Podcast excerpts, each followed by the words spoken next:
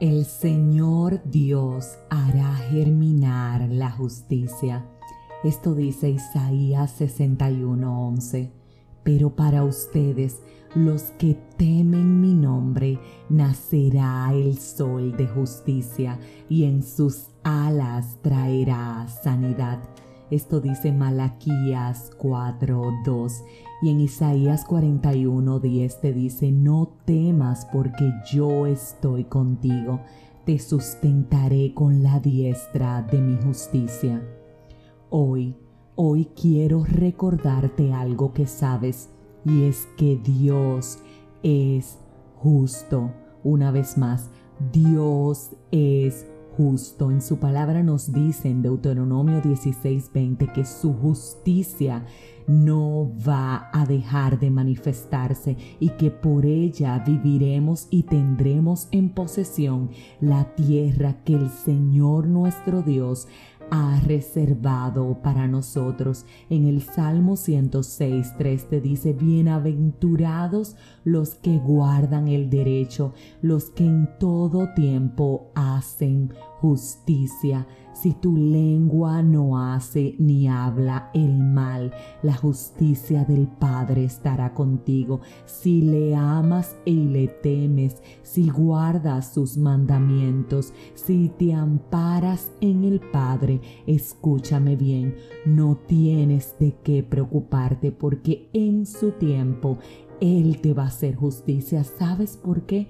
Porque Él la ama, ama la justicia y el derecho, dice en el Salmo 33, 5. Y dice que la misericordia del Señor es la que llena la tierra. ¿Cómo no va Él ante ti, su hijo o hija amada, a no tener misericordia? ¿Cómo la ira del Señor no se va a encolerar a favor tuyo si algún daño te han hecho? Bien por eso nos dice en el Salmo 37.8 que abandonemos el enojo, porque de ninguna manera tenemos que apasionarnos por lo malo. ¿Sabes por qué? Porque la justicia es de Él. No tomemos la maldad, el enojo, la ira, el rencor, el resentimiento en nuestras manos. Por el contrario, cobremos conciencia de que aunque nos hayan ofendido, aunque nos hayan maltratado, aunque nos hayan mentido, aunque nos hayan humillado, aunque hayan abusado de nosotros, el Señor no se desalienta, el Señor no desfallece. ¿Sabes hasta cuándo? Hasta que establezca la justicia en la tierra. Y esto lo dice Él en su palabra en Isaías 42, 4.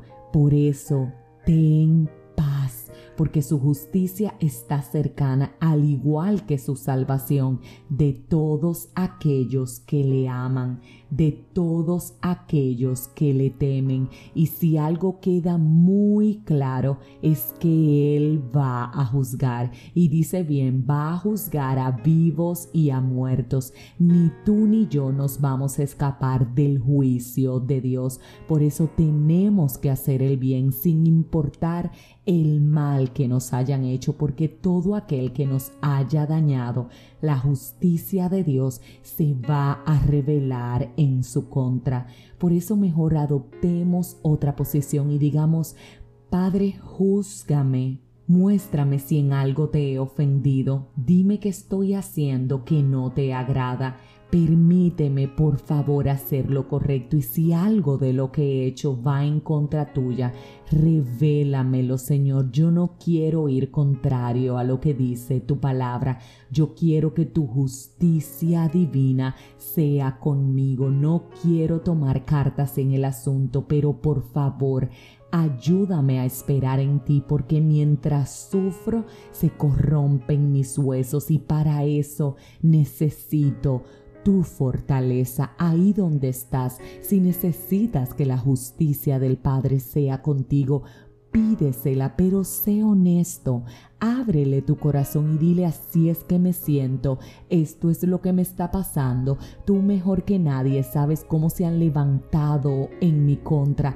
Abre, repito, tu corazón y sabes, ten paz, porque ciertamente que nada, absolutamente nada de lo que hagamos en esta tierra no va a dejar de ser pesado ni juzgado en el reino de los cielos.